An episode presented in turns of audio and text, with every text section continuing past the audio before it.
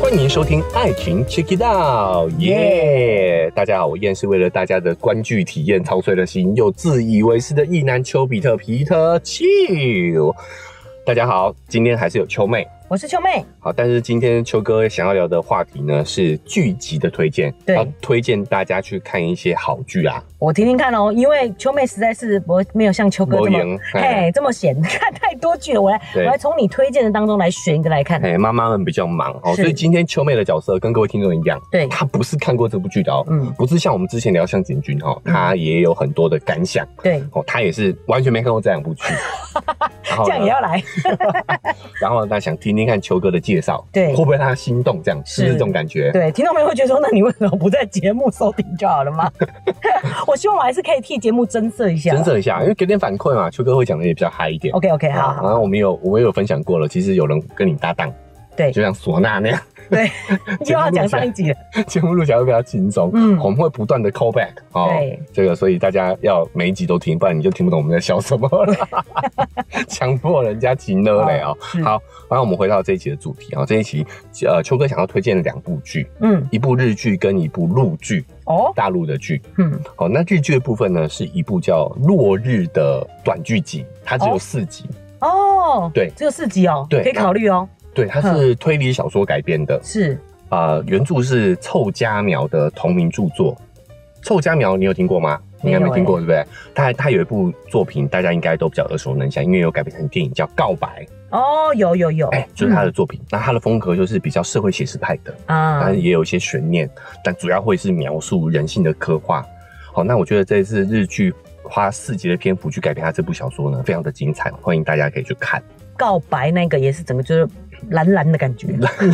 他的荧幕整个蓝的，你知道吗？比较冷色调啊，因对为他就嗯想要刻画这个人性比较阴暗的那个部分嘛。是，那另外一部呢是陆陆剧，叫做《漫长的季节》。嗯那它的故事背景是八九零年代的东北，嗯那个时候东北面临着这个国有厂、国有工厂。嗯东北本来是工业很发达的地区，中国东北啦。嗯，哦，那因为他们后来国有化或者是要转型、企业转型，就关掉了很多的国有工厂，所以就面临很多的这个员工的下岗潮。嗯，就是是失去工作啦。所以那个时候就是东北比较动荡的一个时期，在那个时代发生的故事。嗯这样听起来好像大家可能对陆剧比较不感兴趣，对不对？好，那因为我会推荐的原因是因为它在 Netflix 在十月五号也会开始去上架。哦，那他的导演呢叫辛爽，嗯辛爽非常有意思，他原本是一个音乐人，嗯他做摇滚乐团的，哦后来转型做导演。嗯他上一部非常有名的也是呃破圈的剧叫做《隐秘的角落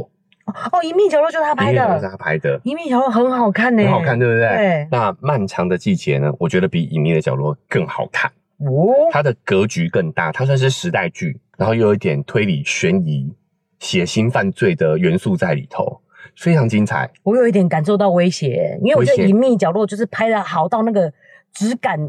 已经就觉得他们原来他们的这个工业嗯已经到这个影视剧工影业视，对对对，嗯已经到这个程度了。然后你还说这个比《隐秘的角落》还要好看，我觉得《漫长的季节》它大概是九集吧，嗯就像看了九集的这个时长电影一样。对啊，对对，他们的那个哎格、格局，大格局、哦对然后等于因为我们讲它那个是下岗潮那个时期的事情嘛，嗯，那男主角叫范伟，他是金马影帝，哦，哎，他有一部 那个时候中国片还会来报名金马奖的时候，他有啊，拿了一个影帝啊。哦，然后呃，男二叫做秦昊，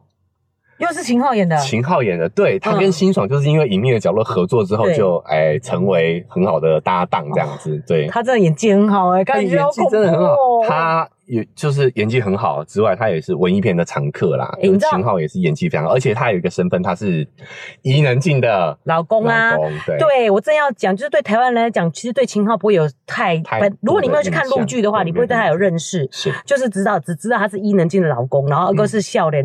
笑人 gay 吗？嘿，对，就是比比哦伊能哦静年轻很小多，小对对，就是他是看着伊能静长长大大的的，，对对，他小时候就是就是他的偶像啦， 他的偶像是伊能静，嗯对没错算是呃追追偶像追追到手了啊，是追成功了， 整个就是还好，他秦昊的妈妈是比较大妈型的，要不然他妈搞不好跟他妈妈年纪相 仿，我靠，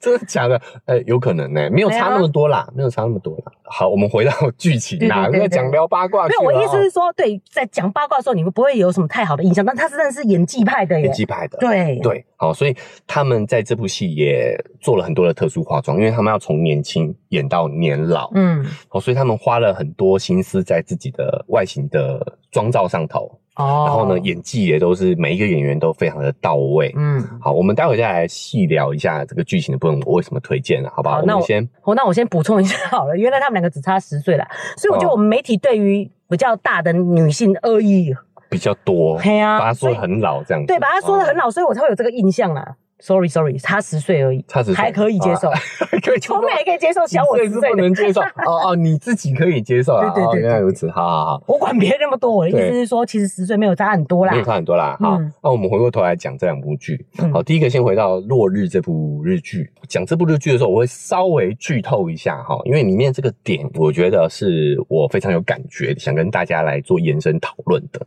有有剧剧情的部分。但是呢。这部剧厉害就厉害在，除了我想要为暴雷的这个点之外，哈，它其实还是有很多的悬念。就是听完今天的分享之后，大家还是可以推荐去看这部剧，你还是会有很多意外的惊喜啦。哦，嘿那我大概简简单讲一下这个剧情啊、这个剧情是呢，女主角是北川景子，嗯哦，这个也是很知名的女演员，对不对？对很漂亮哦，这个结婚了一段时间了。嗯，然后呢，她怀等于第二是，胎，怀第二胎。 哦你真的好熟这些八卦，我都不知道。 好好，不重要，不重要嗯。哦，她演的是一个新锐女导演，嗯，刚刚在国际的影展上面拿了最佳导演这个奖项。因为我想特别补充，原因是日本人对于结婚，然后又一直有小孩，是你的形象会非常好的，表示你的家庭经营的是很成功、很幸福的。哦然后你看，所以他的角色也都是演很好的角色啊、也很好的角色，嗯很好的角色。好，那这么知名的，而且炙手可热、刚得奖的导演呢，他的第二部作品居然找了一个名不见经传的小编剧，哦，要来帮他的第二部电影写这个剧剧本本。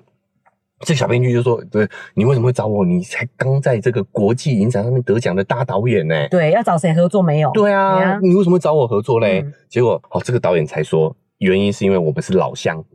哦啊，因为他他第二部片呢，想拍的故事是发生在他们的家乡、哦一个小城市里头的一个刑事案件。嗯这个刑事案件呢，是有一个家里蹲的哥哥，嗯，这个哥哥没有工作啊，呃、这在这个宅在家里面不出门不上学，哦，就就哦中间有去工作过啦，但是也是很快就辞职了，做不久，工作都做不久。然后呢，有一天他突然在他爸妈出门的时候，把他的还有一个妹妹，然后那妹妹的呃形象就是很开朗可爱，我很觉得甜美。嗯我觉得我有点害怕你。很害怕对吧？你听下去，你就你就要你就要知道要害怕了哈。 OK，然后有一天，他就趁着他呃妈妈不在，爸妈出出门喝酒不在家的时候呢，就把他妹妹捅死了，捅了很多刀，捅死了。这个场景戏好像不太对了。对，然后后来还放火烧了他们的家。结果他爸他不知道说他爸妈喝喝酒回来已经睡在客厅了，嗯，，对，然后就也不小心把他的父母都烧死了，这样，嗯所以他就是呃谋杀了妹妹自己的亲妹妹，然后还误伤了自己的爸妈嘛，爸妈所以也死了。爸妈也死了。哦，那他对他的犯行呢，也是很爽快的承认啊，对所以他也立马被判了死刑。嗯，但是这个导演觉得这个刑事案件呢，他们发生他们这个家乡的刑事案件是有蹊跷，哦，所以他想要把它拍成电影之外呢，也想要请这个编剧去了解一下这个背后的故事。是，好，那老乡对于这个环境比较熟悉嘛，哦嗯所以就找了这个老乡小编剧呢来帮他撰写这个剧本啊啊、哦那这个小编剧呢就开始去调查嘛，这个机会很难得吧？哦，嗯你可以帮这个大导演、国际大导演、写新锐剧导演啊，应该讲新锐导演写剧本嘛，是一个嗯很好的工作机会。所以他就是虽然有疑惑，但他也是接了这个工作就开始做做尽调、做调查了。然后他才发现这个案情真的是不单纯。哦，呃，看新闻报道就觉得是一个这个人伦悲剧宅男，对人伦悲剧嘛，一个宅男这个丧心病狂，精神有问题对对对嗯啊、然后屠杀了自己全家。嗯，结果他后来回到老家之后才。才了解，就是哎、果然老家就是有这个熟悉环境，就是有很多的内幕消息啊，嗯，就有那个被杀的妹妹的同学来跟他讲一些内幕，哦，就说这个妹妹其实不是大家想象的这么的美好，哈，对，你现在是在节目中故意要暗指我吗？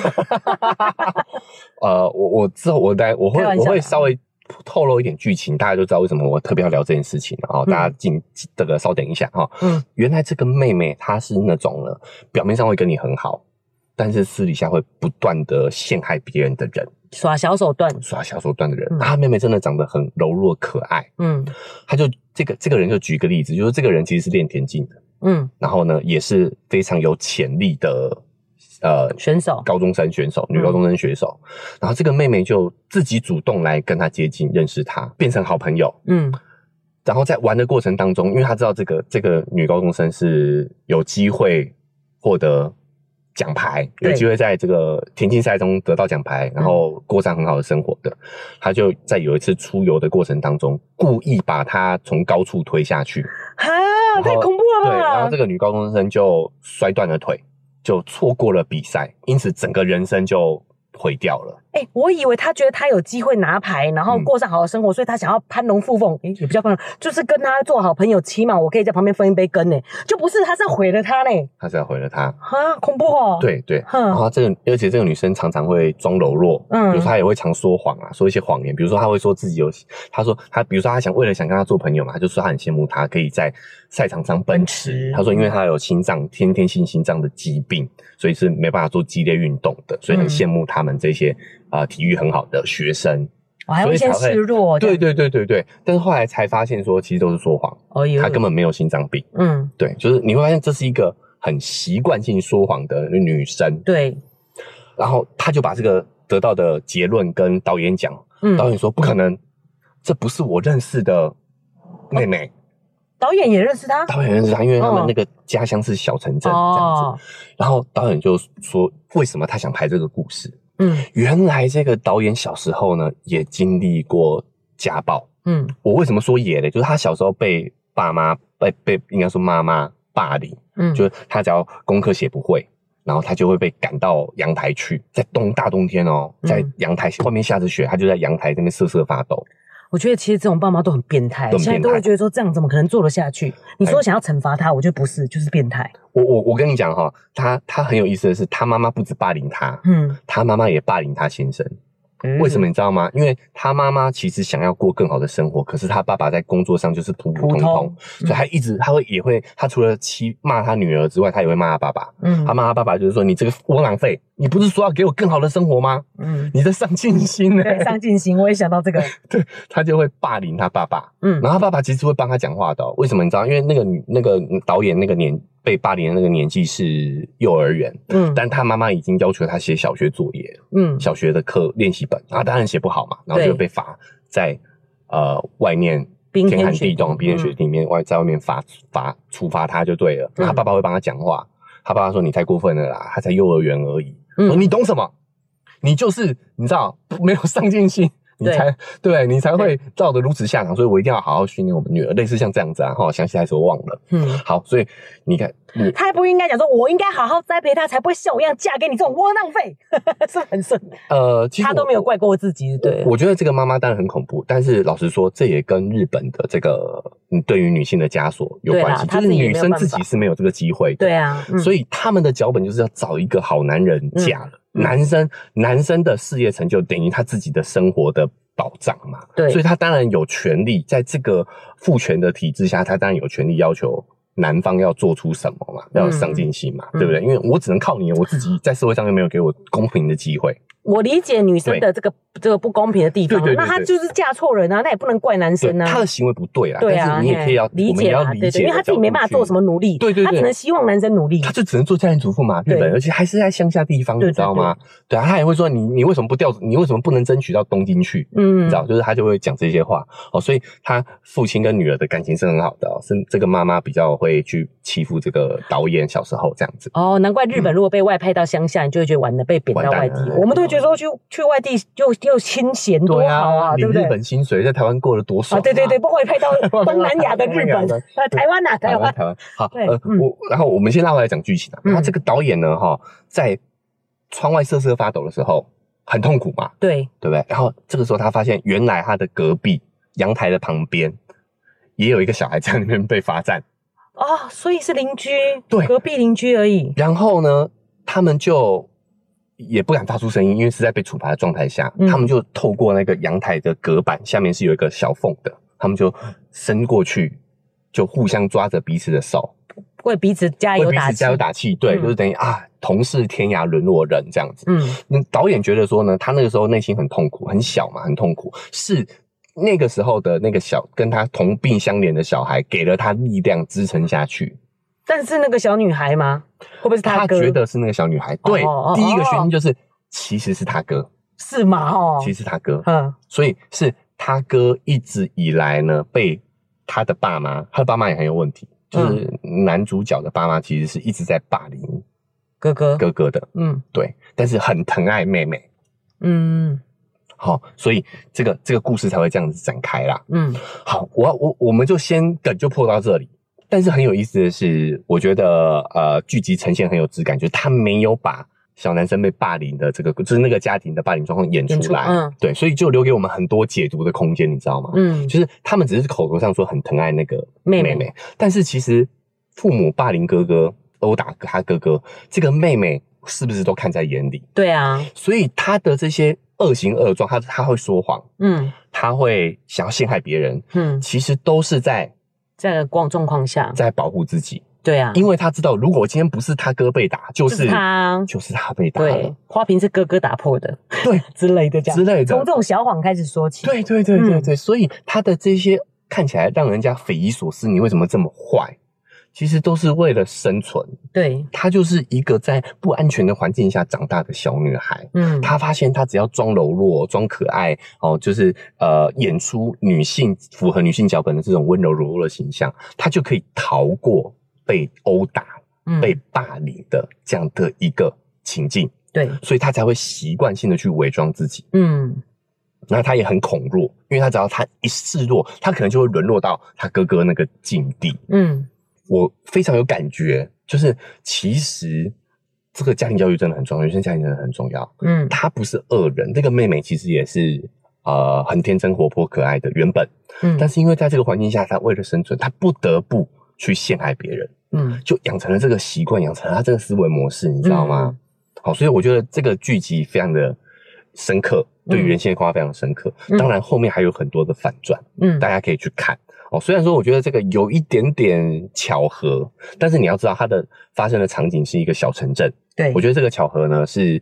很有可能的啦。哦，如果在大城市，我觉得这个真的是太夸张了，嗯太太巧合。但是在小城镇发生这样的一个事情，我觉得是啊、比就是你看我们导演的。导演的这个小时候鼓励他的人，居然是这个案件的主角，对，你就觉得这个好有一居点然，是犯人，对，居然是哦这个犯人，刚刚好哈。，对，你就觉得太刚好。但是你要知道，他们就是一个很小的城镇啊，彼此都认识这样子。还可以接受啦，还可以接受哎乡下大家都差不多认识这样。，对，嗯对，啊、所以我非常推荐大家可以去看原剧哦。嗯就除了我讨论这个地方之后，还有很多人性的刻画，比如说这个小编剧跟这个导演也有渊源嗯，哦，所以大家可以去看一下，因为这是一个小城镇发生的事情，我觉得对于人性的刻画非常的深刻，也是，值得大家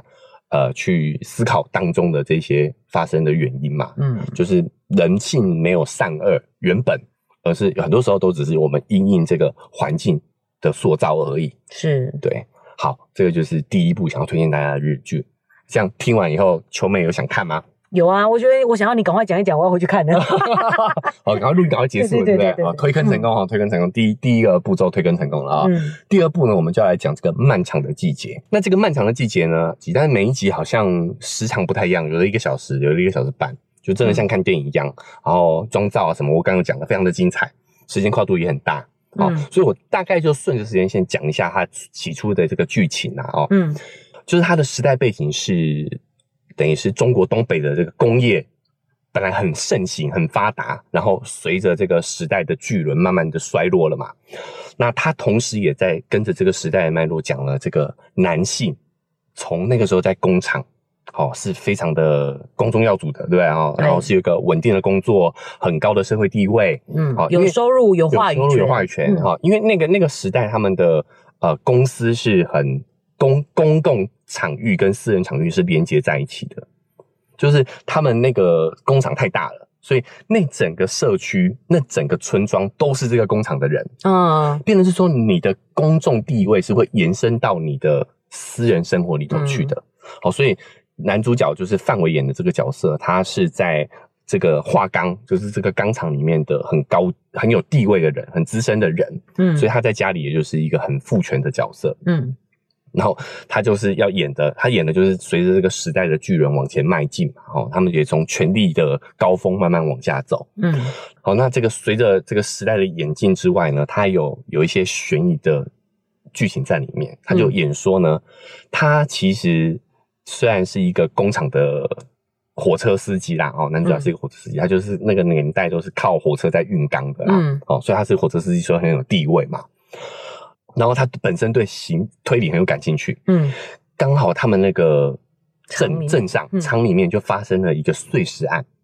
就是在各处都找到了这个碎尸块，嗯嗯对，所以他就开始他的这个推理魂就被燃起来，你知道吗？嗯他就主动呢，因为他是这个地区的地头蛇嘛，嗯他就想要帮助这个刑警呢一起来破案，他们就开始搭档起来，一个从外部调查，一个从内部调查，互通有无，要把想要把这个案件侦破。嗯结果没想到他在推理的过程当中呢，还发现了他自己的儿子好像也涉入其中。哦，恐怖哦，对，嗯所以他真的是很多元素哦，就是他有这个时代剧的宏大，嗯有大格局，然后也有讲这个父权的衰弱，嗯那也有讲那个时代女性的悲苦。嗯，所有的女性角色都在这个父权体体制下没有自己啦，哦，嗯只能去顺应着这个男权去做出一些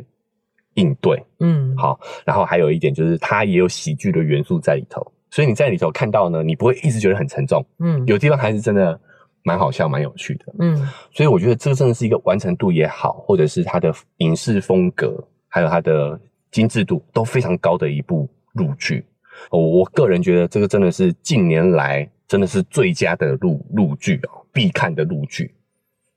这么厉害真的真的，哦，哎，所我以觉得还蛮推蛮感谢秋哥推荐的。哎哎，哎因为我自己自己不会去主动去看陆剧，对然后呢，加上它叫做什么漫长的季节，嗯哦就是你就会不想看，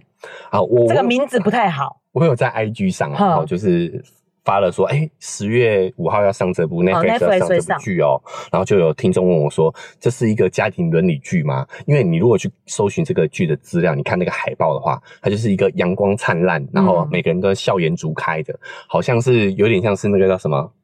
韩剧对不对？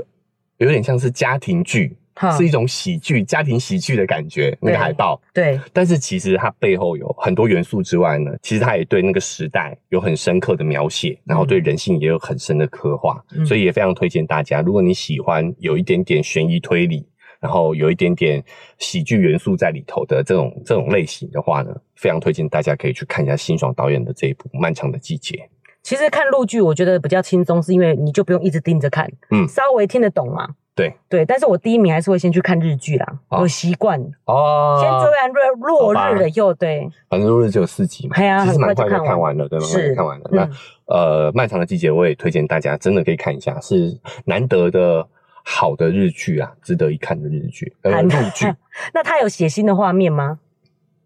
有一点所以不适合在有小孩的时候放出来看。不太适合，不太适合。好吧好吧黑暗的部分蛮黑暗的，但是哦好恐怖哦好笑的地方真的很好笑，理非解，常好笑。因为你要知道范伟这个影帝哦，嗯，他其实是喜剧出身的有。点喜感，他长相也有点喜感。哎哎哎对我有是喜去剧看，出身的。对，那秦昊哦，你不要看他是文艺片演员，他其实也很好笑。你去看他私底下跟伊能静的互动，嗯，他也是一个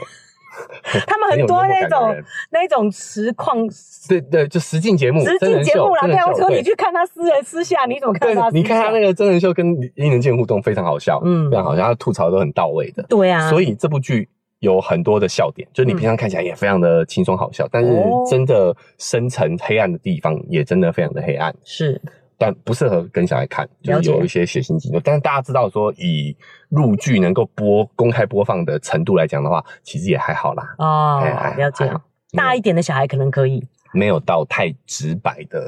血腥镜头。嗯，对，但是有有一些血浆。对，那我另外提一点哦，另外提一嘴，就是在这部剧里面呢，结果最后最出圈、最红的人呢，是一个新生代的演员，叫蒋奇明，他嗯扮演的一个哑巴的角色。哦他是一个街头小混混，但是因为他是亚聋哑人士，所以他在剧中沉默寡言，嗯，非常的帅，你知道吗？哦，，对，所以他这部剧就是人家都说他有性张力，就是让人家看了很想要靠近他，很想要认识他，性张力明就是很想要扑倒他的就意是思，会很想扑倒 他，很把他，就是他不是真的真的意义上的帅哥哦，但是他在哦戏里面真的非常有魅力，你好烦哦，这样我就会想要去看一 下。男人也认证了很有魅力。是好、哦，那这个时候就有有有一些评论就说，你知道吗？嗯，说什么你知道吗？ 说什么？他说：“你看，只要男人闭上嘴巴有多有多帅，哦，男性说教，对不嗯对？ 男人说这样。他说：“你看，男人闭上嘴巴，当然这是有点地狱梗啦哦，是因为毕竟人家是不得已的啦哦。对但是大家可以体会，有时候也是可以给男性朋友一个借鉴的。有时候我们多倾听。嗯，嗯，好、那因为他在剧中呢，就是一方面又很凶狠，逞凶斗勇啊，街头混混嘛，嗯但是呢，他对女主角又非常的温柔，嗯，所以呢，就你知道，男性可以了解一下哦。有时候你擅长倾听，然后待人和善，对，然后该果断的时候果断，对不对啊？对，好好，太辛苦了，男生做自己就好了，有没有都算了那就啦。哎 算了，对啊真的嗯好好好好，对我们这有点太性别刻板印象了，对啊对不对？好，所以我们就推荐大家可以去感受一下啦，好不好？好，蒋奇明，好，蒋奇明扮演的这个角色对，在这部戏里面呢是最红的。啊，这部日剧在前段时间中国在播的时候也是非常的火热啦。陆剧，哎，陆剧，嗯，对，，好，也推荐大家在 Netflix 上可以观看这一部陆剧，叫《漫长的季节》。OK，好，那这部剧有没有推更成功吗？我没空看，也会去看一下蒋奇明到底是什么样 子。搜至少搜寻一下，对对不对对？哈对对对嗯至少搜寻一下看一下，就是它真的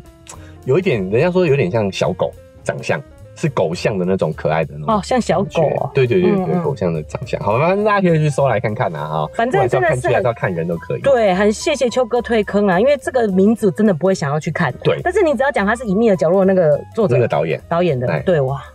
很想看。很想看啊、对好好，那各大家这个以上就是秋哥的影剧推荐啊，然后大家可以看自己的时间、看自己的喜好去选择要不要观看这部日剧跟这部陆剧对，哦，《落日》跟《漫长的季节》嗯，哦，推荐给大家，大家可以自行做出选择，好不好？好， 好，那因为时间的关系，我们这一期节目又很像选举啊了。 好，我们这期节目就到这边告一个段落的。好，那如果你不想要错过接下来节目的更新的话，不管用哪一个平台收听的，记得追踪加订阅。那 Apple Podcast 跟 Spotify 现在也都可以留下五星好评。好，如果你有对于呃秋哥推荐的剧，你你看过了，哎、有什么感想？啊，或者是说呢，你这个有被秋哥推更成功，也都欢迎大家可以在 Apple Podcast 留下五星好评之外，也可以在留言区写下你的感想。